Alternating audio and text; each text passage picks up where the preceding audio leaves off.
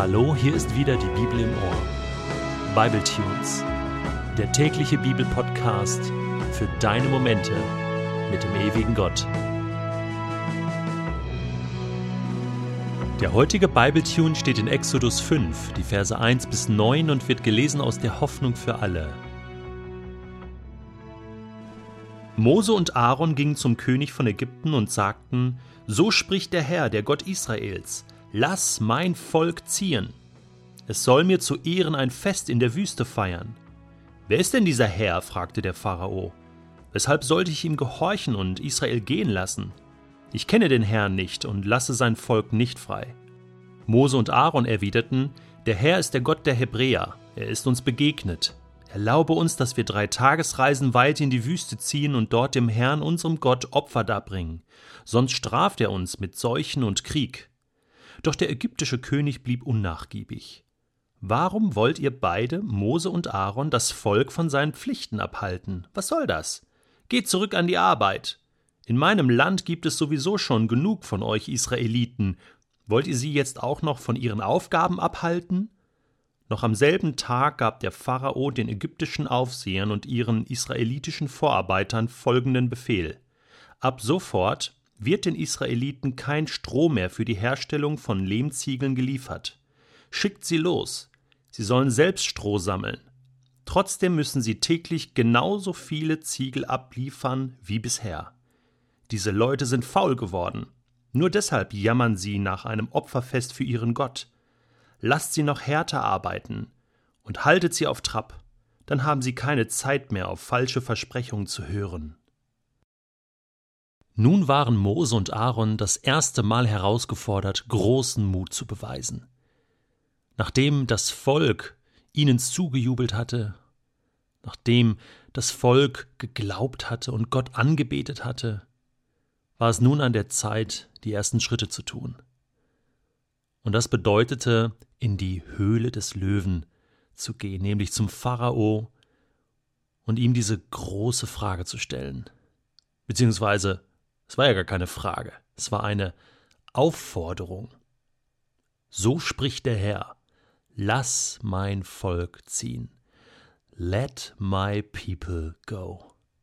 Dieser bekannte Gospel-Song, der später von den schwarzen Sklaven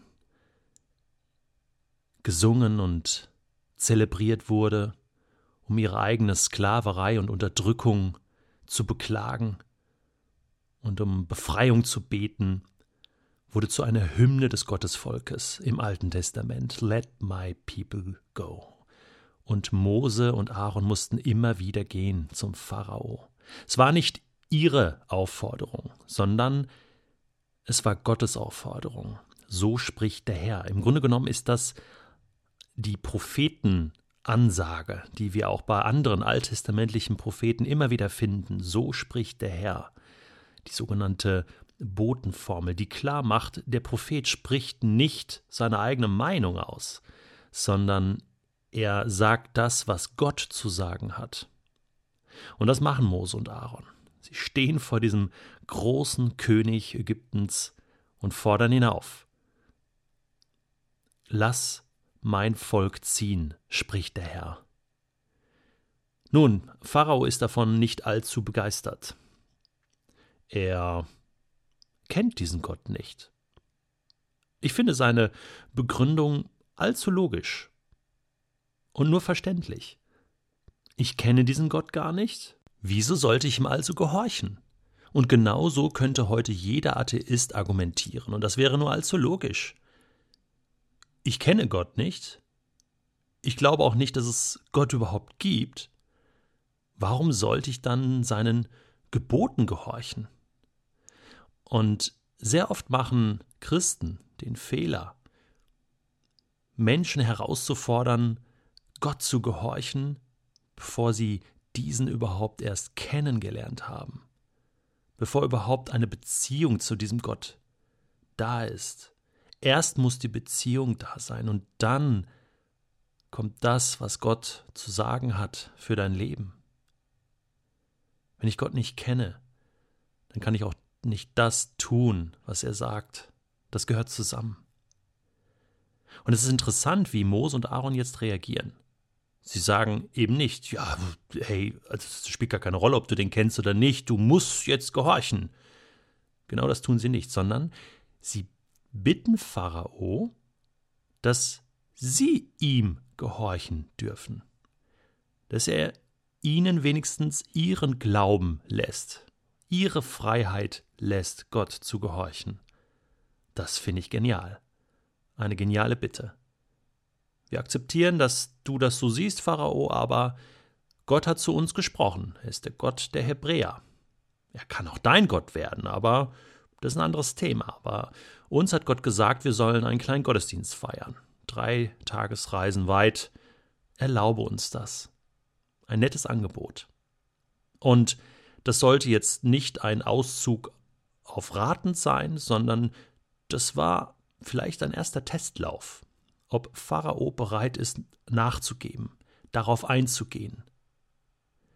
Wir wissen jetzt an dieser Stelle noch nicht, was Gott da konkret vorhat und was entstanden wäre, wenn Pharao jetzt hier tatsächlich Ja gesagt hätte.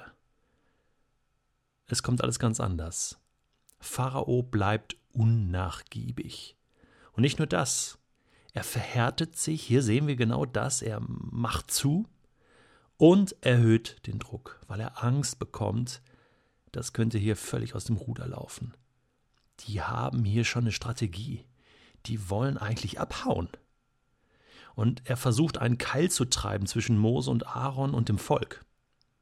Sozusagen, das ist eure Idee und ähm, warum unterstützt ihr das Volk noch? Warum haltet ihr das Volk von der Arbeit ab? Und er versucht Verwirrung zu stiften. Keine einfache Situation. Er erhöht die Schlagzahl, er erhöht den Druck. Jetzt müssen sie auch noch selbst das Stroh sammeln. Bei gleicher Anzahl Herstellung von Ziegeln. Und das ist Wahnsinn. Das ist ein hoher Druck. Und ich glaube, Mose und Aaron sind jetzt wieder an einem Punkt, wo sie zu Recht Zweifel haben und sagen, das gibt's doch gar nicht. Jetzt trauen wir uns schon hier hin, wir gehen diesen Glaubensschritt und es geht schief. Pharao macht zu. Gott, wo ist deine Rettung?